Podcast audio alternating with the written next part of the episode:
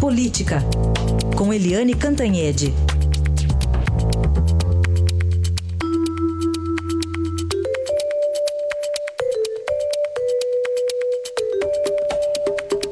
Nosso primeiro assunto, a posse do novo diretor-geral da Polícia Federal. Colocamos aqui os áudios dele há pouco também. Em alguns momentos parecendo duro, em outros momentos parecia que estava maciando. É por aí, Eliane? Bom dia. Bom dia, Raíssen. Bom dia, ouvintes. Pois é, é, toda vez que você tem uma troca na Polícia Federal, é, no, na Procuradoria-Geral da República, principalmente no meio de uma operação da dimensão da Lava Jato, isso cria frisson e cria interrogações. É o caso agora na posse do novo diretor-geral da Polícia Federal, o Fernando Segovia. Então, o discurso dele de ontem, tanto o discurso quanto a entrevista do Segovia ontem, é, foram assim: ora ele dizia que não tinha mais o que investigar no, no presidente Temer, ora dizia que tinha que, que investigar. Então, ele ficou querendo dizer o seguinte: olha, não quero me comprometer tão cedo, né?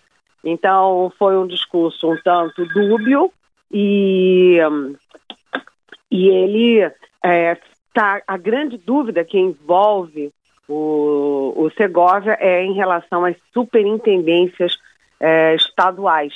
Por quê? Porque dependendo dos superintendentes que ele vá nomear, por exemplo, no Maranhão, por exemplo, no Rio Grande do Sul, ele vai estar sinalizando o que que ele pretende fazer com os políticos que têm foro privilegiado, mas que podem deixar de ter e cair na primeira instância e cair lá nos seus estados.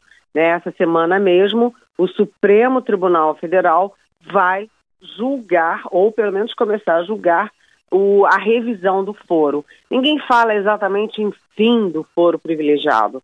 Não pode ter o fim do foro privilegiado, porque presidente da República, é, presidente da Câmara, do Senado, presidente do Supremo, por exemplo, não podem ficar é, reféns aí uh, da primeira instância. Quer dizer, é, é, é, razoável que haja um foro privilegiado para quem, vamos dizer assim, mereça esse privilégio.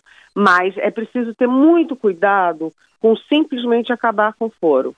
É preciso isso e o discurso e a entrevista do, do Segovia ontem deixaram isso bem claro, né? Ele foi assim, uma no cravo, uma na ferradura, uma no cravo, na ferradura. No próprio caso, por exemplo, é, do Ministério Público, ele, ele disse que é preciso acabar com essa guerra, né, essa é, deixar de lado as brigas e tal, nas essa infeliz, ele usou a expressão infeliz e triste disputa entre a Polícia Federal e a Procuradoria, entre o Ministério Público mas, ao mesmo tempo, ele deu umas cutucadas no Ministério Público. Ou seja, é preciso acabar com a briga, mas ele aproveitou e deu uma esquentadinha na briga.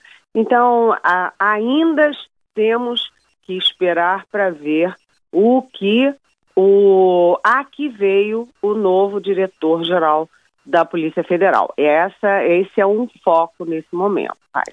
Bom, por outro lado, sob nova direção, tem uma nova operação hoje, agora contra a Transpetro, está em andamento neste momento, e é com base numa delação premiada, né, Helene?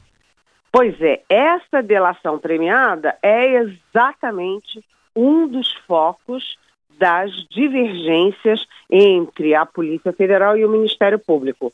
Porque quem fechou a delação premiada é, do Sérgio Machado, que foi presidente do, da Transpetro, é, foi o Ministério Público. O Ministério Público fechou a delação, foi super camarada com o Sérgio Machado, assim, quase tanto quanto tinha sido com o Joesley e o Wesley Batista da JBS, porque o Sérgio Machado desviou milhões e milhões, favoreceu os filhos dele que estavam no exterior e que era, e era quem operava as propinas todas no exterior, e saiu leve e fagueiro, sem um diazinho de prisão, só com uma tornozeleirinha numa casa maravilhosa hollywoodiana.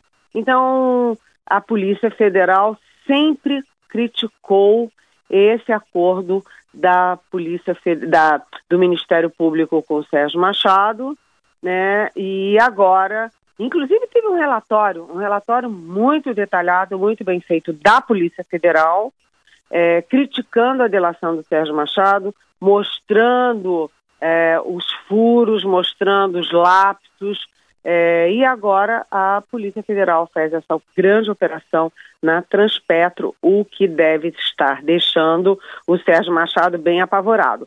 Para lembrar é, para o nosso ouvinte, o Sérgio Machado é aquele que era do PSDB, passou para o PMDB, ele foi senador e ele, é, na Transpetro, ele é, cuidava dos interesses do PMDB, do PP e tal.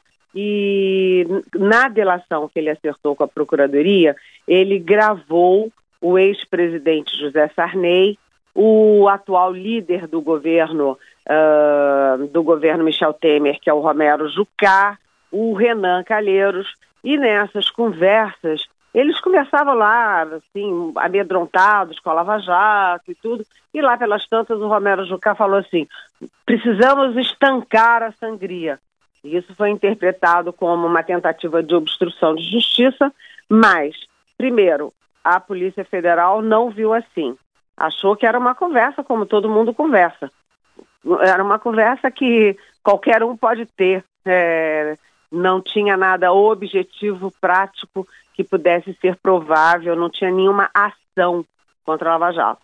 Aí a Polícia Federal questionou, o Ministério Público recuou e a Justiça é, acabou, liquidou o processo que era contra Sarney, Jucá e Renan por obstrução de justiça. Então, foi um, vamos dizer assim, um furo na água do Ministério Público e agora Transpetro volta ao foco das investigações e, portanto, o Sérgio Machado é, deve estar tá aí pensando em que, que vai acontecer com ele, porque a delação premiada dele está em risco. Aguardemos então, operação em andamento ainda e amanhã volta Eliane Cantanhede aqui a nossa programação. Obrigado, Eliane. Até amanhã. Até amanhã. Bom dia.